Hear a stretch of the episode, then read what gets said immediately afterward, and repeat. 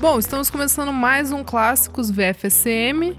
No episódio de hoje a gente traz um clássico especial do meu coração, que é o Curtis, do Curtis Mayfield, lançado em 1970, é, em setembro. E eu tenho aqui para me acompanhar no papo o grande Maurício Amêndola, editor do Monkey Buzz. E aí, Mal? E aí, Isa, beleza? E aí, pessoal do VFSM, um prazer estar aqui de novo. Uh, bora lá. Bom, vamos, vamos começar falando deste clássico. Vamos dar um, um panorama geral, né? Da, da época que esse disco sai. E a gente vai ao longo do programa justificando porque que ele é um clássico pra gente.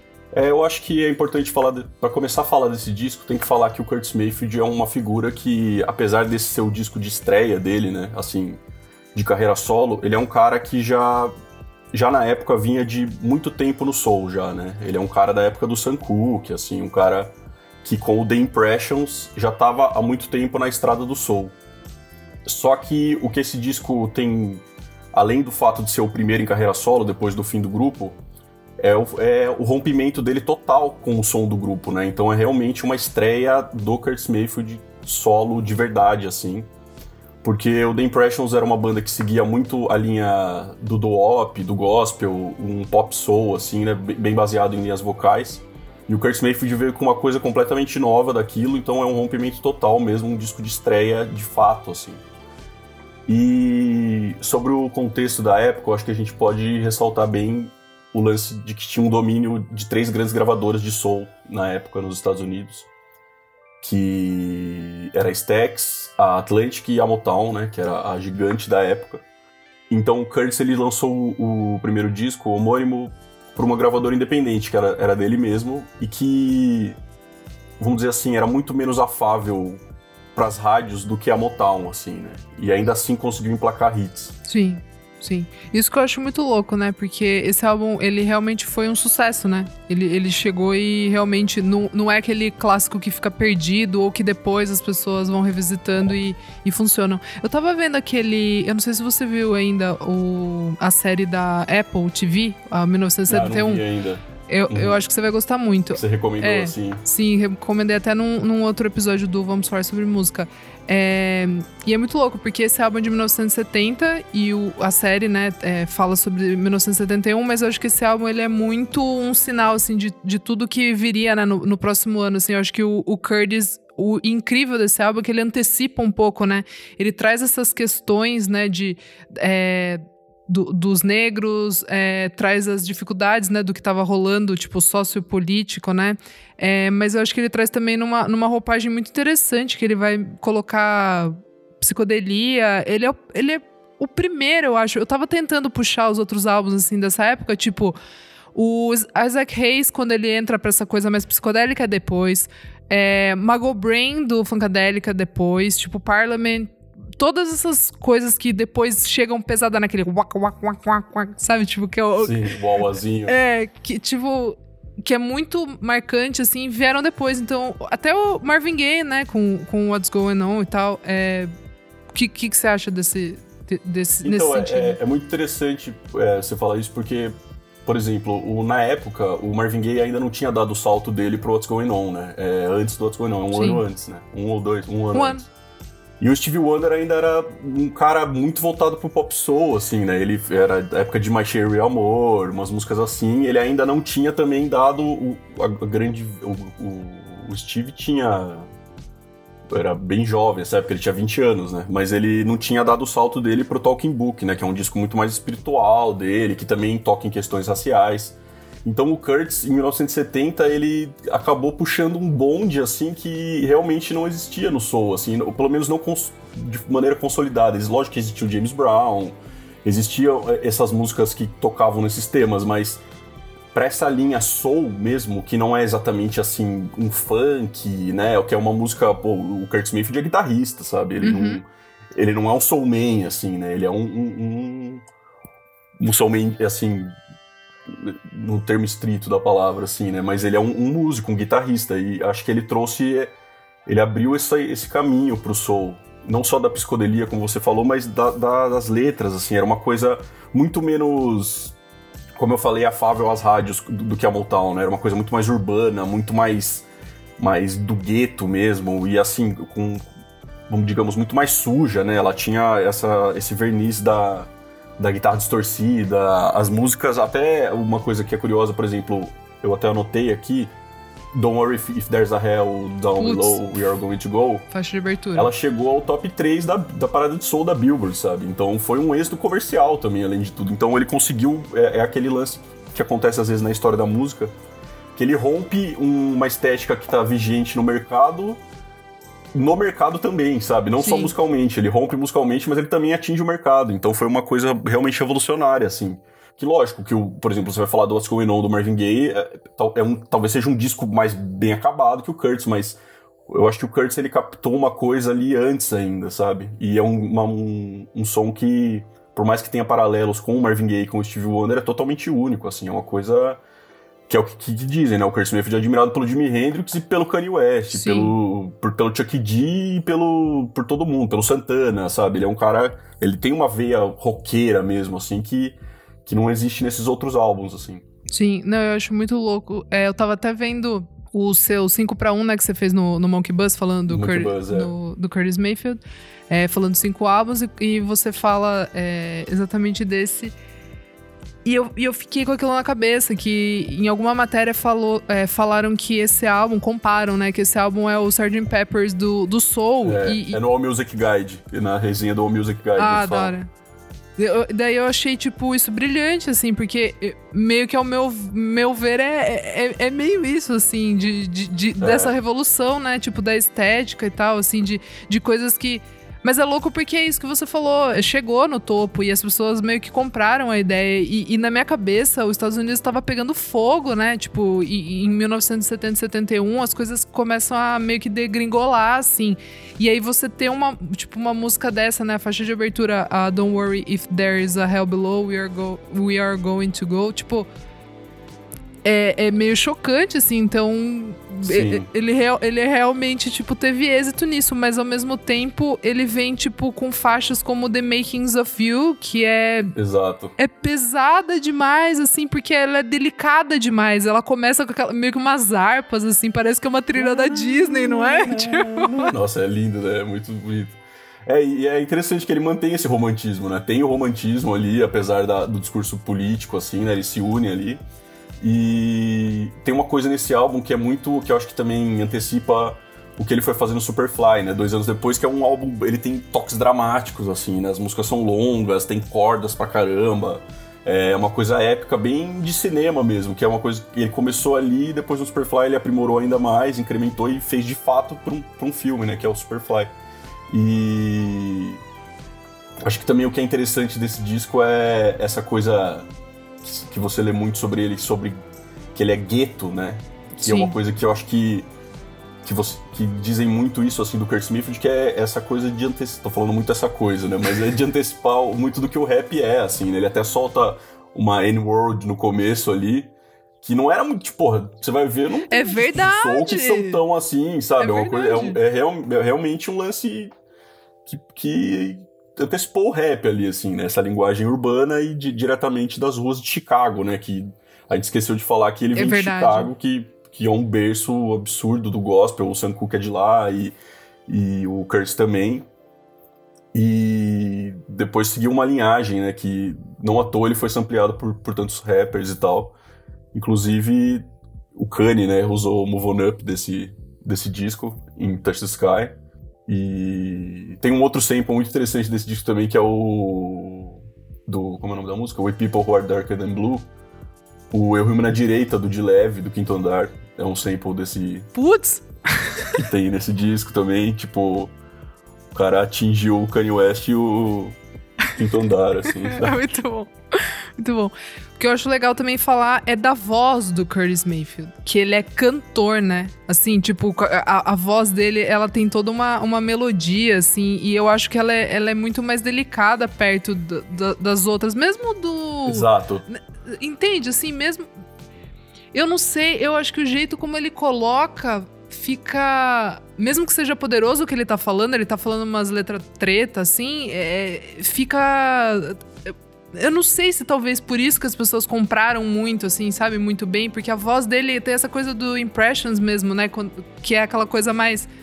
Mais soa, assim, mais delicada, assim, que eu, que eu acho muito, muito foda. E ele, é, é, o falsete dele, assim, né? Ele tem essa linha do falsete, acho que ele meio que apresenta. Lógico, no Impressions ele usava pra caramba o vocal dele, mas nesse disco eu acho que ele consolidou isso, assim, ele apresentou essa, essa marca dele, que é o falsete mesmo, e essa coisa, como você falou, delicada, assim, né? Ele é.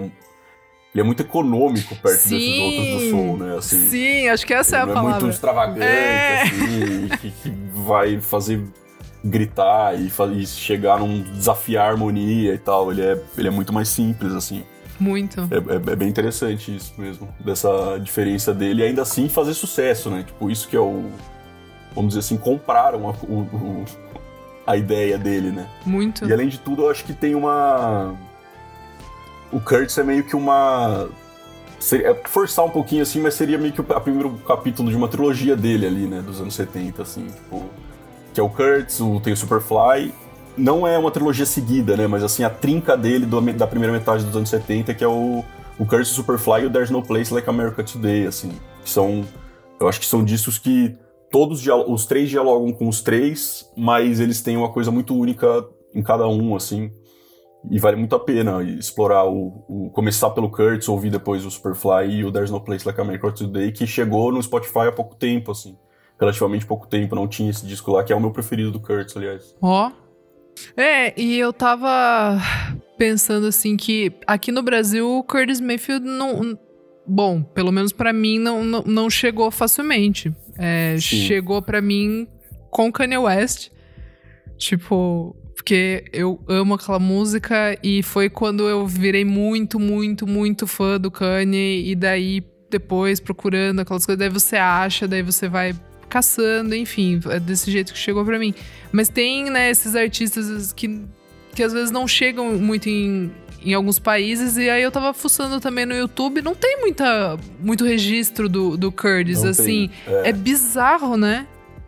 Ele é, uma, ele é bem discreto, assim, né? É, Perto dos outros, assim. Isso é, isso é verdade. É, eu também conheci pelo Kanye, na verdade, assim. Foi o foi lá pro final dos anos 2000, deve ser por aí, na época do Late Registration, né, que tem Touch the Sky, que ele fez o sample, que é, pô, acho que é um dos samples mais brilhantes do Kanye, assim. Sim. E ele desacelera, né, os, a metaleira ali e faz um negócio bem genial, assim, eu acho que essa dá pra dizer que é bem genial é. mesmo. Sim. E é com Loop Fiasco ainda, putz, uma sonzeira. E aí eu descobri, eu, eu já fui, acho que foi aí que eu descobri, mas também pelo não, na verdade eu não descobri pelo Quinto Andar, mas eu ouvia do Kurtz e falei, caramba, daí o sample do Quinto Andar, sabe? Foi ao contrário, assim. Sim, sim. Foi pelo Kanye mesmo, né? Foi totalmente pelo Kanye. Mas é, é verdade isso que você falou, ele é um... Uma figura do soul que não é tão celebrada? Não é celebrada, é. é, mas assim. é, do que em comparação com os outros gigantes, assim, do Soul, né? Sim. Tanto que o apelido dele é o Gigante Gentil, né? Ele fala que ele é super na dele e tal. Total. É meio uma coisa Era, também né? do, do, do, Bill Withers, né? Que, que tem essa coisa, também, assim, que é, é gigante dos Estados Unidos, mas meio que ficou por ali. E aí depois, que as, meio que agora que as pessoas, talvez, né? Estão redescobrindo. Estão redescobrindo, é muito, é muito legal. E, e aí eu imagino que o Kurt tenha puxado muita gente do rap, assim, sabe? Porque ele é muito sampleado, ele é muito Sim. citado.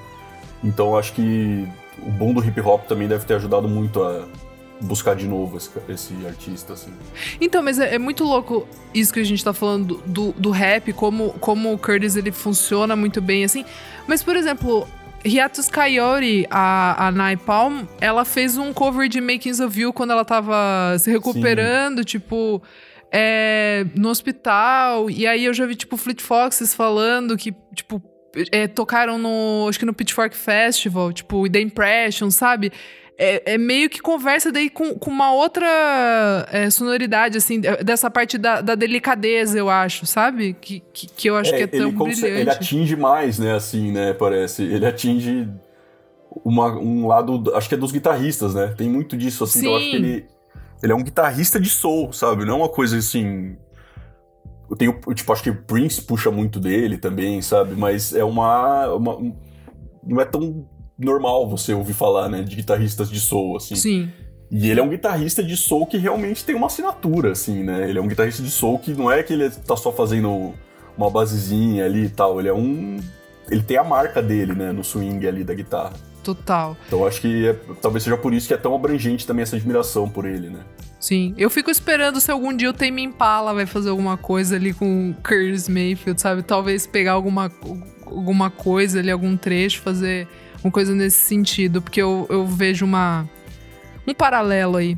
Bom, vamos, vamos falar aqui, talvez, algumas faixas que a gente pode destacar, assim. Nossa, é só, só pedrada. É só pedrada, então, porque ele é realmente é um álbum clássico, assim, e você não pula nenhuma faixa e ele é rápido, assim, tipo, ele é uma delícia. Mesmo que tem faixas que são longas, é, ele vai muito bem, assim, ele vai tranquilo. Você não fica, tipo, ah, essa, é, tem uma barriga, sabe assim? Tipo. É, não empapuça. Não assim, empapuça, né? eu acho muito bom. E eu acho que o jeito também como as faixas elas se intercalam, né? Nessa coisa de ser a mais tranquila, uma que é mais pegada, uma que tem mais metal. Eu acho que ela. que, que é muito. Tem vários moods, né? Assim, é um, um, disco de vários moods ao mesmo tempo que ele é amarrado em um, um conceito, assim. Sim. Né? É, per, né, é muito bom. Quando você começa a pensar assim, é, daí você fala, é realmente, realmente, Curtis, que álbum de, de estreia. A capa, né? Eu gosto demais, a assim. A capa é tipo, demais. Eu, eu, cheguei a ver no Twitter gente comparando, falando que a Lorde tirou daí o. Fotos de baixo. Ai, meu Deus, gente. É, oh, mas, é... mas, né? Amarelão, pô, meio que. Pois é, então, vai saber. vai saber. A Lorde tá esperta também, tá de olho em tudo. Bom, mas e, faixas. Não, só uma coisa que eu ia falar que assim, é interessante como é um disco que ele é, ele é político pra caramba e ele também é super festivo, assim, né? Então, mesmo que exista tipo, um discurso carregado, assim tal, ele tem uma permissão muito pra uma coisa muito lúdica e divertida, assim, que é até o Move On Up, né? Uma música que. Sim. Pô, ela é uma injeção de endorfina, assim, e ao mesmo tempo ela é. Ela tem a ver com, pô, se liga, vão para cima, no sentido político, assim, né? Understand you by and by. E acho que todas têm um pouco disso, a não ser, acho que talvez The Makings of You seja a mais romântica, talvez seja a única, sim, na verdade. Sim, sim. Porque Miss Black America, America não é, é, também, é, não é. É bem política, assim, sim. bem... No sentido... Lógico, é romântica também, mas The Makings of You no sentido mais literal. soul romântico, né? né? É. A música mais do soul romântico, e ainda assim é super poética. Sim. Mas, nossa, esse, esse tracklist aqui é. É absurdo. Eu gosto de todas. Mesmo, eu gosto de, assim. to de todas também. Mas, de verdade, assim, eu acho que a. Eu, eu, gosto muito de álbuns que começam com faixas épicas, assim. E eu acho esse começo. Essa é. Essa é Cara, mesmo. quando ele. E ele vai falando de todo mundo, né? Ele vai falando de branco, judeu, negro. Tipo, ele, ele já chega chamando, né? Pra, pra o que você vai ouvir no álbum, assim. E isso eu acho muito incrível. Ele meio que tá ali no pro levante, né? Pra galera, tipo, se, se organizar, assim. E, e, eu acho muito bom. E ao mesmo tempo ela é bem assim. Não exatamente fatalista, né? Mas é uma música raivosa, agressiva, assim, e quase um, tem um pouco de niilismo ali, assim, né? Até o título é totalmente. Estamos todo, todo mundo ferrado e tal. E, e aí depois ele, ele não é. Ele tá muito longe de ser derrotista, né? Porque ele vai. Depois ele vai falar de outras coisas, até Move On Up é o oposto disso, né? Assim, é o oposto de qualquer discurso derrotista. Total. E tem Give It Up também, que é uma música um pouco romântica, né? Mas ela é mais. meio fossa, assim. Não é que nem The Makings of You, né? Total. E ele fez Wild and Free antes dos, dos caras, né? Do Bruno Mars. Dos, do... tem isso! Ai, Maurício. Ele fez antes. Ele fez antes. Tem isso, chegou primeiro. E The Other Side of Town, que é uma música totalmente Chicago, assim. Ela. É interessante como os artistas de Chicago eles têm essa. Assinatura? É, essa, essa proposta de falar das ruas de Chicago e tal. É, assim, muito, muitos os caras de lá têm muito isso, assim. O Coleman, o Chains, o Sam Cooke também. Eu acho interessante essa relação com a, em Chicago. É, até, tipo, sei lá, tem house, assim, tipo, Chicago House. Tipo, é, é, é, é a muito cidade. Urbano, né? É uma música, um som muito urbano. Muito, muito, muito. Incrível. Não, é só para falar pro pessoal aí que talvez não saiba, o Kurt Mayfield ele morreu em 99 por uma complicação de diabetes, mas ele em 91, se não me engano, 90, em agosto de 90, ele sofreu um acidente, né? Caiu uma, uma um equipamento, uma instalação de, de um show na cabeça dele e ele ficou tetraplégico. É, é muito louca essa história, né? É muito louca essa história. Ele ficou, é. E ainda assim ele lançou um disco depois que é o New World Order, que, que pô, é uma, uma aula de perseverança, assim, que vale muito a pena também. É, vale muito a pena, eu acho que desbravar mesmo a discografia dele, assim, que principalmente os anos 70, né, mas depois ele vai tentando pegar um pouco da disco ali, não são tão inspirados quanto as, que nem a fase dos anos 70, mas uhum. você consegue comprar, sabe, a, a brisa dele, assim, o que, que ele tá tentando fazer e tal. Acho um artista, é um dos meus artistas preferidos mesmo, assim. É, maravilhoso, muito, muito bom. E esse, né, grande clássico, assim, para você pegar e, e começar, né, é. começar por ele, assim, é realmente, começa do começo. É, então eu acho que ele não é o meu disco preferido do Curtis Mayfield, assim, assim, passando só faixa a faixa, assim, né, mas é bem o que você falou, eu acho que é o, o disco para começar a ouvir ele, assim, é o, é, é o Curtis. É o básico.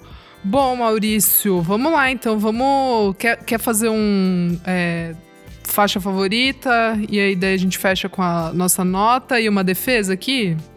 A minha faixa favorita de Kurtz uma só, né? Assim. Difícil, hein? Porque ao mesmo tempo, eu acho que a música que eu mais ouvi desse disco deve ser The Makings of You, assim, que eu gosto muito, mas eu acho que ela não pode ser a favorita porque ela não diz exatamente o que é o disco, né? Sim. Ela é uma. Ela destoa. Ela é o lado B. Assim. Ela é um lado B. Exato. É a parte de amor, né? Assim, pra você ver como ele tava destoando do soul da época, né? a música de amor destoa do, no repertório. Então eu acho que vai ser Move On Up, a minha, mesma preferida. Move On Up eu acho que se eu ouvir ela de manhã, assim, acordar e já torar um Move On Up ali é o, é o caminho. É o tônico. Agora. É isso. ah, Maurício, eu vou. Eu, já que você escolheu Move On Up, só pra não ficar igual aqui, eu vou de Don't Worry. If there is a hell é. below, we, are, go we are going to go. É, com, com a primeira ali, né? A primeira faixa é o. É um negócio que chama, chama muito. E eu acho que tem de tudo ali. Tem a. Tem o discurso, tem os metais ali que são bem. Bem é um cartão de visita. Cartão assim, de visita, mesmo, né? exatamente. exatamente. E eu, eu acho legal essa faixa porque é um negócio assim, quem tava esperando The Impressions, assim, deve ter colocado, quem era fã, né, assim, acompanhava, deve ter colocado o disco e falado, meu Deus do céu, tipo. Cadê, cadê o. Devia ter esperado a crítica do, de alguém, né? Tipo. É, mas só pra fazer justiça também, o, o The Impressions eles também têm hinos, né, dos direitos civis raciais e tal, mas em termos de som mesmo, era uma coisa muito diferente do que Sim. o Curtis fez no primeiro disco, assim. Sim. É, ele realmente revolucionou, acho que é isso, assim. Ele trouxe essa coisa do som psicodélico. É uma revolução discreta, né? É, uma evolução é. discreta do Curtis, assim. Exato. Mas é, eu também concordo. É só você, você ir passando pelos lançamentos da época, assim, né? O que cada um tava fazendo e tal. E é um ótimo exercício. Você vai ver que ele, ele ele se destaca, assim, no, no, nesses, entre esses lançamentos da época, né? Sim, sim. Bom, vamos lá, vamos dar a nota final, então, né? Aqui, ó, o final TCC. O final do TCC pra Kurtz, eu vou dar 10. Vamos de 10? Então, não, na verdade, assim, ó, eu daria 10, assim, se fosse. se, eu, se eu tivesse algum, entendeu? Sei lá, eu daria 10, mas como eu disse que o There's No Place Like America Today é o meu preferido, então esse é o 10. Então para esse eu vou dar 9 pro Kurtz. Uma nota 9, assim. Aí o Superfly 9,5, porque eu acho que é entendi, por aí. Entendi, assim. entendi, entendi. Bom, como eu não sou. Eu, eu já ouvi esses álbuns do Curtis e eu fui, né, até pela sua matéria e tal. Mas eu vou. Mas o Curtis é o que eu mais ouvi, assim, e eu vou dar um 9,9, cara. Eu vou, Maravilha. Eu vou lá, eu é vou lá em cima. E acho que é isso, gente. Assim, quem gosta de, de música psicodélica, quem gosta de soul, quem gosta de rap, é um álbum que funciona para muitas vertentes, assim. Eu acho que realmente esse álbum é um clássico, assim, com louvor. E é, é um disco daqueles para você ouvir as músicas separadamente quando você quiser, e ele funciona muito você ouvir de uma vez, assim. É uma viagem muito bem amarrada e muito bem conduzida por Curtis Mayfield. Super. Boa, Mal. Finalizou muito bem. Bom, gente, chegamos ao fim de mais um Clássicos Mal. Muito obrigada por colar Obrigado aí. Vocês, é. Valeu vocês aí. Podem me chamar sempre. Tamo junto. Bom, gente, esse foi mais um Clássicos VFSM, que esse é o projeto paralelo aqui, né, do nosso podcast. Vamos falar sobre música. E se você quiser ter acesso a esse e outros programas exclusivos lançados com antecedência, apoie a gente lá no padrim.com.br barra podcast VFSM. E daí você tem acesso ao nosso grupo fechado de assinantes. É, meu pessoal, tem lá, rola conversa todo dia. Bom, eu sou arroba Almeida Dora no Instagram Almeida Dora Underline no Twitter. Eu sou arroba mal amêndola no Twitter e no Instagram é, arroba mal underline amêndola. E quem ainda não segue o nosso podcast nas plataformas de streaming, dá lá o seguir, isso ajuda a gente bastante no engajamento. Temos o vamos falar sobre música.com.br, site com todos os episódios lá, tudo compilado. E segue a gente nas redes sociais, arroba podcast VFSM. É isso, pessoal. Nos vemos na próxima. Um beijo.